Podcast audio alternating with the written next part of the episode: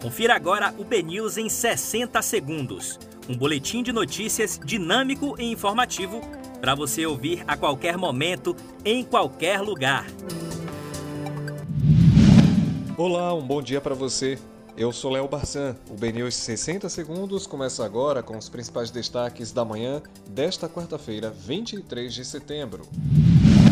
Governador Rui Costa vai processar servidor da Câmara por fake news relacionada à pandemia. Seis mandados de busca e apreensão são cumpridos no INSS de Salvador em operação contra fraudes na Previdência Social. Lava Jato cumpre 23 mandados em São Paulo, Rio de Janeiro e Sergipe em operação que apura crimes na Petrobras. Faturas de dívidas adiadas na pandemia começam a chegar para as empresas. Em 2003, Carlos Bolsonaro comprou o imóvel de 150 mil reais em dinheiro vivo. Falta de projetos do MEC inviabilizou o empréstimo de um bilhão de reais para reforma no ensino médio.